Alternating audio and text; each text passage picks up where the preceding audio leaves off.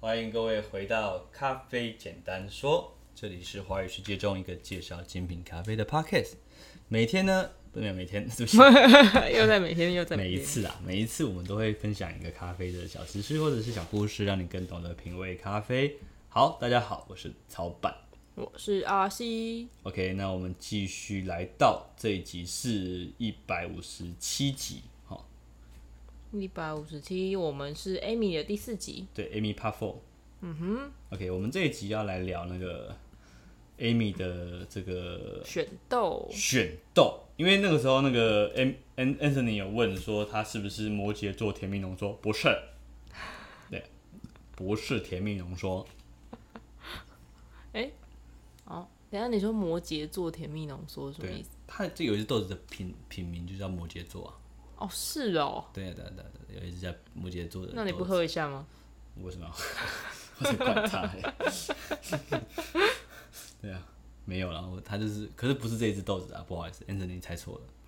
对，其实你你看我的那个链接附上去的链接，它也有写，它不是这只豆，它是达特拉的尖身波旁劳伦对对劳对伦对啊纳，对对，嗯，它是用这只豆子去做的，甜甜蜜总会也不是那种贵的，就是 不是啊，就是达特拉，你要把它想，它你不能把它跟一般的庄园去想象，它是它是巴西的巨型庄园，你知道吗？哦，它是有好几，我知道至少几十个地块，地块，哎、不同地块，它它很它很疯狂，他们去试一堆品种。对，因为我那时候有爬资料，就哦吓到，它就是各种品种都有去试这样子。好厉害哦，对啊，所以它就是可以采收一大堆不同的实验品种，然后全世界各地的咖啡，只要你是有心朝向世界冠军之路的选手，通常都会去达特拉。对啊，去去那边做什么？达特拉有定制豆子的服务啊。哦哦，你说定定制赛从豆啊处理法开始定制定制吗？赛豆啊，对啊，哇哦，就说你就来 copy 嘛，你就来 base，哎、你喜欢什么样的样品，然后这样，哎、所以你你想要什么品种，啊，想要什么处理法，好，我们来讨论，然后帮你弄这样子。好专业哦。对啊，达到很大，你看甜蜜总会啊，什么这种什么，刚刚说那什么我突然忘记了，摩羯座，嗯，甜蜜浓缩，或者是我们刚刚讲的那个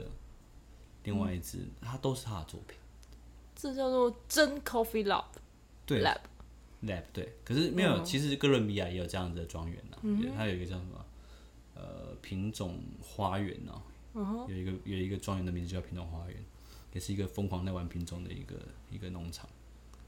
好酷哦！对啊，所以你你要把它想想想，它不是普通的庄园，就是可能一个庄园里面只有一两种品种，或者是是要能够去玩品种，然后把这个东西已经变成，就像就像你去那个传统中药房，然后后面有一而柜一且柜它的，有实验团队，它有实验室等级的实验团队，对，然后去做各种处理法、发酵的分析呀、品种发酵的糖度的分析呀、这些东西它都有这些设备，那根本是国营企业吧？不是就就就是我哇哦嗯觉得就是酒庄化的庄园，已经达到酒庄水准的庄园，因为我们之前听那个红酒的 p a c k e t 他就有讲嘛，其实基本上大部分的酒庄基本都有实验室。去做发酵的一个收归纳跟设计，我觉得那个也是达到一现定代规化了，模我觉的，得对是现啊代对化的啊，的酒庄啊。那我觉得在咖啡里面这个东西很少，嗯哼，对，有有这个水平的还太太少了啦。嗯但是他们有达特拉确实有达到这样的水平，原来如此。对，所以他就选了这只达特拉豆子。那那时候很好玩，就是因为这只豆子最开始是那个，因为他跟他的搭档你知道吗？就是我们之前常在聊的那个 Matthew，嗯嗯，对我之前有上过他的意式咖啡课嘛。啊，对，对，然后他他就有在 YouTube 就就有讲说，哎、那个他那时候先去巴西带他寻豆，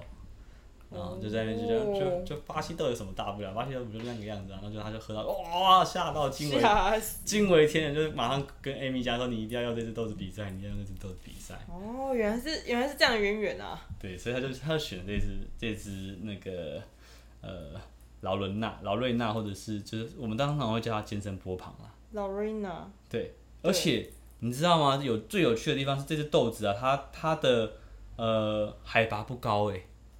海拔不高它很颠覆哎、它这是海拔一千二而已、欸，诶诶，欸哈，一千二，说说真的，我一直印象中巴西其实是一个海拔落差蛮大的地方、欸，哎，没有啦，巴西也没什么高高的啦，啊巴西没有没有怎么一千五以上的啦。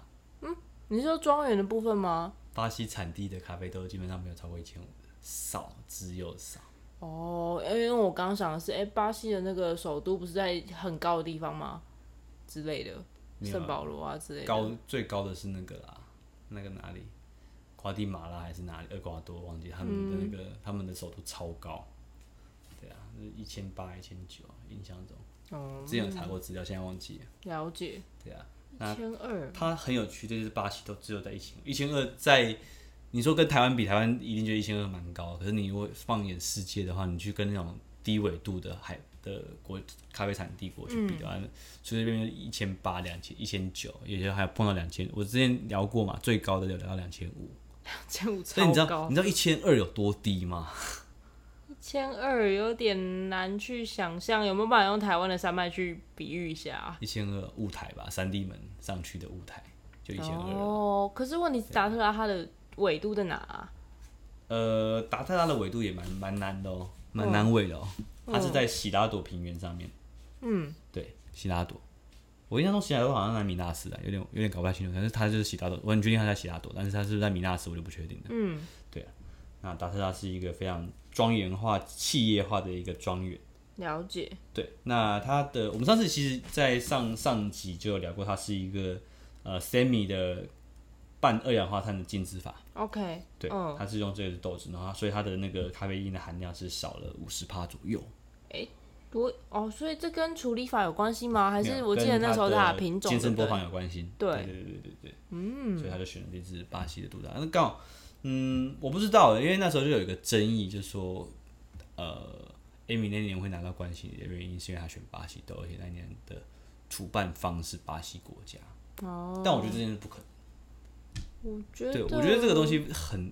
你不会因为你是，像我今天在哥伦比亚，然后哥伦比亚豆就拿冠军，怎么可能？对啊，如果对啊这么容易变成这样的话，那大家都选巴西豆就好啦。不是、啊，你就选那那年比赛的国家就好了。对啊，可是没有啦，因为通常像前前阵子比的都是都是非产地国啦，就是什么都柏林啊，或者是意大利，那、哦那基本上不懂产你咖意思啡啊，对啊。可是你说，因为他是在巴西产地国办，所以他拿巴西都拿第一，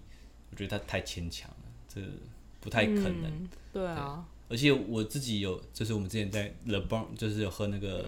德国 Le Bon 的那嗯你个，是说在江山那一次对不对？对，它的巴西豆其实真的是厉害。好想再喝一次。啊真的是厉害，所以我觉得，嗯，大家可以再想想。我觉得嗯不这两是没有直接关联性。 对啊，这这这豆子在台湾买得到吗？你说达特拉这只老了，对啊老了好像买得到，哦，好像买得到。嗯，我们啊我们可以把那个就是它的原文贴在叙述栏下面，大家可以去搜寻看看。你说这只豆子吗？对啊，可以啊，可以啊，可以、嗯，好，好，那我们接下来我们来讲一下关于这个达特拉庄园的一些嗯比较大的阶段，因为我原原本想自自己想原本想要再隔一集再专题做达特拉庄园啊，对，对啊，不过好吧，那就这一集一起讲好了。 对啊，我们刚刚刚刚稍微暂停了一下，我们去查达特拉庄园的一个纬度。嗯，对，但是达特拉庄园是在跟台湾蛮接近的，你知道吗？我们台湾在北回嘛，回归线上，嗯对，还在南回归线上，贯穿吗？没有贯穿，因为它地块很多。可是，嗯，它其实也就是二三二四，嗯，南纬的二二二三二四，二二到二四这个区间啦。哦，了对啊解，，正负，因为喜拉朵的这个定位点，它的呃 GPS 的定位是负二十三，就是南纬二十三度。然后我们自己在查的资料里面有看到，就是它其实是一个没有很大的庄园，嗯，它大大概的大小就是它是上面是写五到十五公顷啊，我不知道为什么会差十公顷，对，五到十五公但里。十五公顷其实在巴西算很少，哦，对，因为巴西的一些庄园动辄你就大的可能一两百公顷都可能有。我完全可以想象啊。对，巴而西且巴西它是一个比较特别，它是那种平原式的咖啡种植法，平原式哦，呃，它是高原啊，哦哦，它对是对高原，对所以它是，plateau 它是很很平的嘛，所以它可以用那种很大型，像那种收割机 OK，冲过去，叭，然后就把豆子全部都采收下它来。是可以完全做机械化农业的嘛？对，所以它有一个优势是它可以做大量，它可以做一种粗放型采收，啊，你让我想到美国的那一种，就是呃直升机农夫之类，他们其实可以就是遥控那遥些控机对对对器，对然后对对让它去做大规模的那对个。，那这件事情就有一个好处，它有一个很很前面就有的一个优势，它的成本会很低，单位成本嘛。单位生产的单位成本会每公斤的生产成本都会很低。 OK，所以你看，基本上在巴西的豆子，我们现在在买的话，你可能一公斤的生豆的价格可能一百八十块、一百五十块，对，就可以喝到不错的豆子哦。可是你你看台湾豆现在是十倍的价钱，我觉得跟台湾比，这个就是是他们有太多的差异了。但是如果跟因为因为台湾就面积来讲也跟人家不行嘛，然后就是在那个那叫什么啊地形来讲也差异很大。可是如果你直接跟更成熟的产地，像非洲那边去比的话，那最最重要，我觉得是在于地形，它没有办法机械化这件事情。对，因为非洲是很多是丘陵型的，对，所以你会看到它可能一个豆子的的资料上面会写说它的海拔是从一千二到一千嗯八，对，那为什么会有这个一千二到一千八？其实就是因为它的它采收的那个范围的海拔跨区间很多，哦，我这个采收起来很辛苦哎、就对是对对相因为它较就之没有办法下开这种大车子进去，大车大机器就进不去啊。对啊，而且它也快不了吧，就是要把它送到从采收，然后要送到处理厂的那个地方，这这段过程是没有办法快的吧？在巴西，你说我们这样用机械化的方式，感觉是可以很快速的就嗯进到处理的那个、而且你知道巴西有专门的咖啡大专院校吗？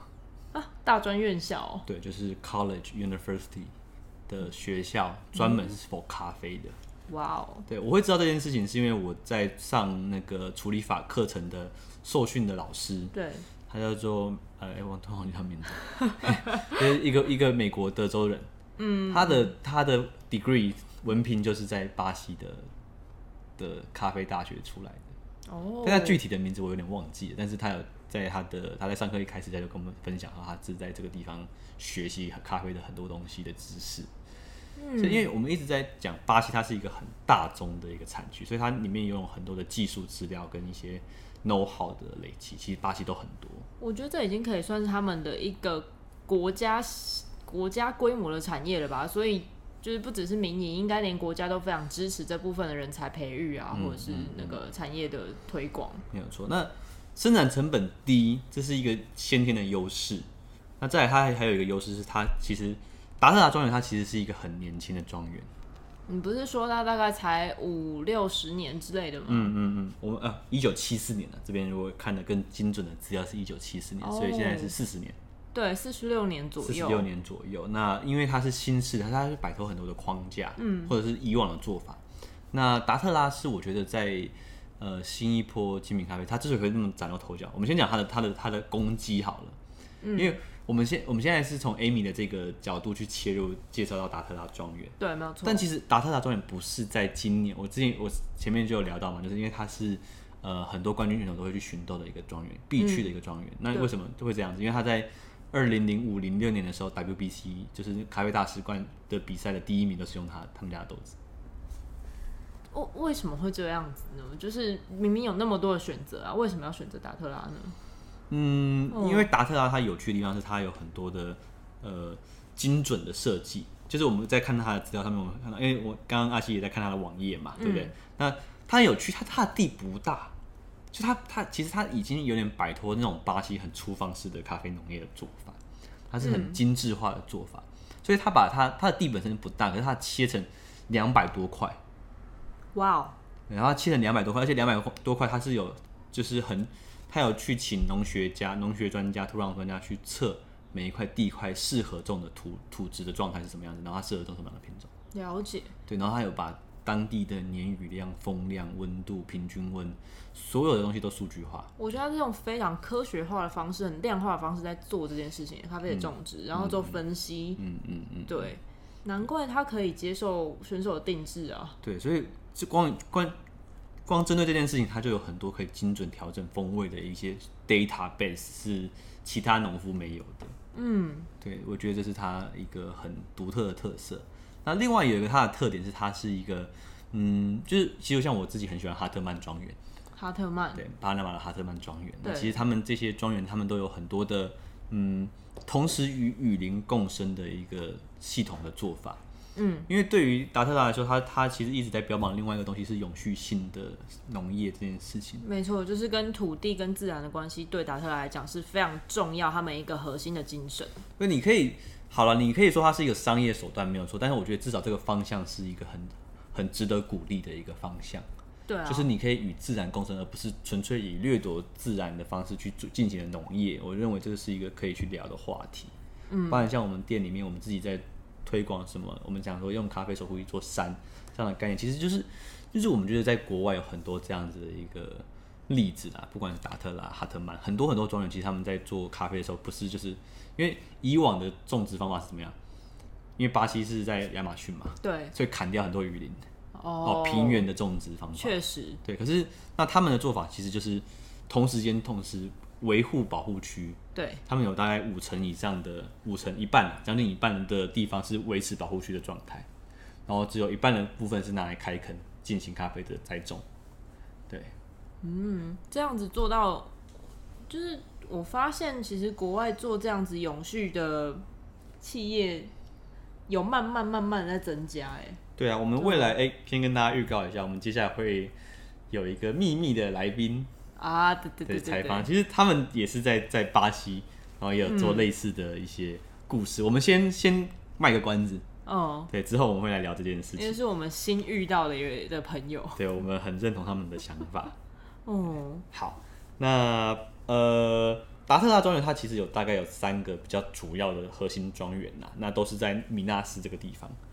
其实大家应该如果在接触巴西精品的时候，都很很常听过米纳斯，尤其是南米纳斯这个地方。米纳斯是他们的一个省份啊，对啊，那米纳斯州也是我觉得是巴西的一个最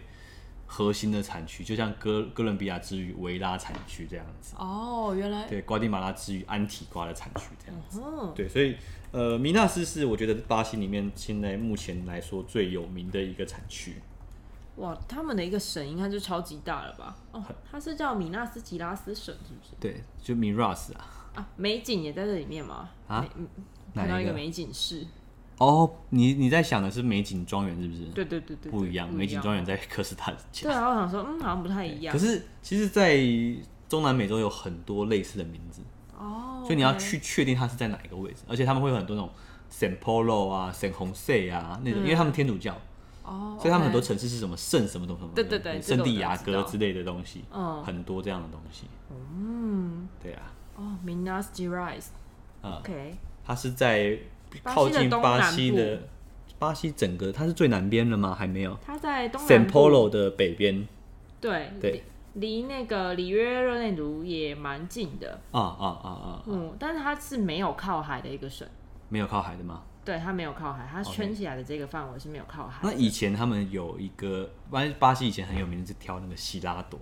嗯哼，对，希拉朵是港口，哦，对，了之前就解不，太 care 的时候你是哪一个产地啊，没有单名的概念，所以是以港口来做命名吗？摩卡、啊、希拉朵啊，对我我印对啊象摩卡就哎、哦，原来是以港口来做命名哦。大概都是这种概念。哦，对啊，那呃，未来如果我们有机会的话，可以再聊聊达特拉庄园，它有很多细致的工具，不管是筛选咖啡生豆的工具也好，或者它有一些烘干的设备，或者是晒制的设备也好，这个未来我们有机会的话，可以再跟大家分享。嗯或者是未来我们有出国，好去希望因为达特达特拉是有庄园导览的。哦，有点像酒庄那个样子哎。对，其实很多国外的咖啡庄园都有这种导览导览的旅游啦，它就是可能吃一个风味餐，然后带你去里面的保护区看一下生态。然嗯，哦后最后再让你喝喝点咖啡，买个豆子这样子。他们就自己的庄园里面就有咖啡店这样子。哦，那那我这样可以理解，这个是针对观光客吧？有没有针对就是专业人士的呢？当然也有啊，哦当然也有啊，就是看你是，他就是可能提供很多不同的层级的服务跟不同对象的服务吧，就是这嗯了种解套装行程啊。哦，这样子听起来他们其实已经发展非常成熟了哎。其实巴西还蛮多那种开团去参观的，咖啡团吗哎、？哎、就是从业者去的。嗯我之前那个我有一个朋友，他有他他是他经营一个粉团叫巴西咖啡地图，嗯，对他也是有在开这样的团。我感觉要走完很难哎，巴西咖啡地图 超级大。他他就是自己就是在住在巴西这样子啊，哦，了解。嗯，嗯，好，那我们这一集的部分，我们就大概讲完达特拉庄园的部分。嗯，对啊，那未来如果我们还会再讲庄园的故事的话，我们可能会再分享更多。对，或许如果大家有兴趣的话，我们也可以挖出更多的关于达特拉庄园或是巴西的其他庄园的故事。其实还有我在那个网络上的烘焙烘焙家的课程里面有一个另外一个庄园，嗯，也是巴西的，哦，然后他有特别在开一个线上的处理法的课程。对，那未来有有如果遇到那个庄园的话，我再跟大家分享那个故事啦。嗯，了解，好哦，好，那这一集我们就先到这边，感谢大家收听，我是曹板，我是阿西，我们下期再见，拜拜。拜拜。